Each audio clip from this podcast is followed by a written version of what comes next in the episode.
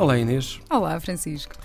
Hoje vamos falar de um assunto crucial para, para Portugal e para os portugueses, que é a pesca. E cada português consome 57 kg de pescado por ano, o que é um número impressionante. Verdade, e quando estendemos ao mundo, estamos a falar de 3 mil milhões de pessoas que dependem do pescado como principal fonte de proteína. Um, o que isto quer dizer, e é o fim de contas, e o que vamos falar hoje, que 70% das espécies de peixe de todo o mundo estão em situação de sobrepesca.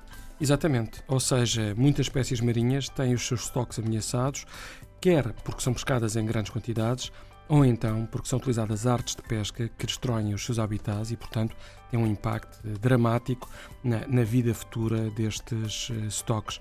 Como é que nós conseguimos uh, dar a melhor resposta para promovermos um consumo sustentável? É simples, respeitar os tamanhos mínimos é logo das primeiras, das primeiras coisas que, que Bem, não imaginas fazer. o que eu tenho visto em restaurantes, em mercados, bem, os tamanhos Exatamente. mínimos do carapau, da não sardinha. Não são respeitados em muitos uh, locais, ainda não são. Embora já comece a haver alguma preocupação. muito da inspeção, da fiscalização, mas na prática os tamanhos mínimos têm, têm andado muito mínimos. E há outras, mas, outros, outros aspectos que dependem também de nós, como preferir peixe pescado em águas portuguesas e com certificação ambiental, uhum. e Portugal tem uma oferta bastante vasta, informar-nos nos locais de venda sobre a arte de pesca utilizada na, nessa captura em específico. Mas também há aqui alguns guias de apoio ao consumidor. É verdade.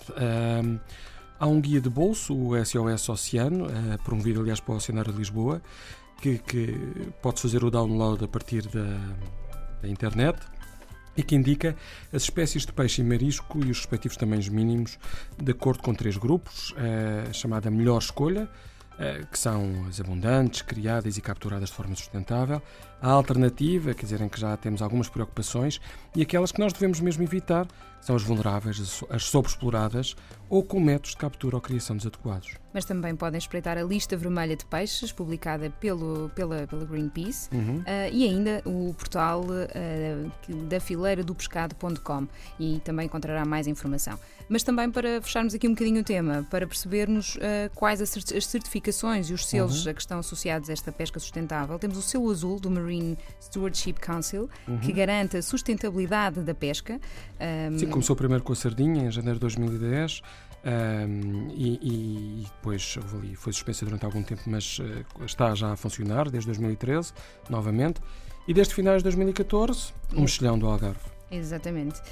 Também como outro, outra certificação, temos o comprovativo de compra em lota da Doca Pesca, indica os pontos de venda, a zona. CCL. Exatamente, uhum. indica nos pontos de venda a zona de captura e a arte de pesca usada um, e atesta o respeito pela sazonalidade de cada espécie e as cotas de pesca estabelecidas. Ainda mais dois. Exato. Por último, temos em relação à proteção dos golfinhos o Dolphin Safe, do Earth Island Institute, e ainda o Friend of the Sea eh, que também garante a sustentabilidade da pesca. São tudo recomendações que o ambiente agradece.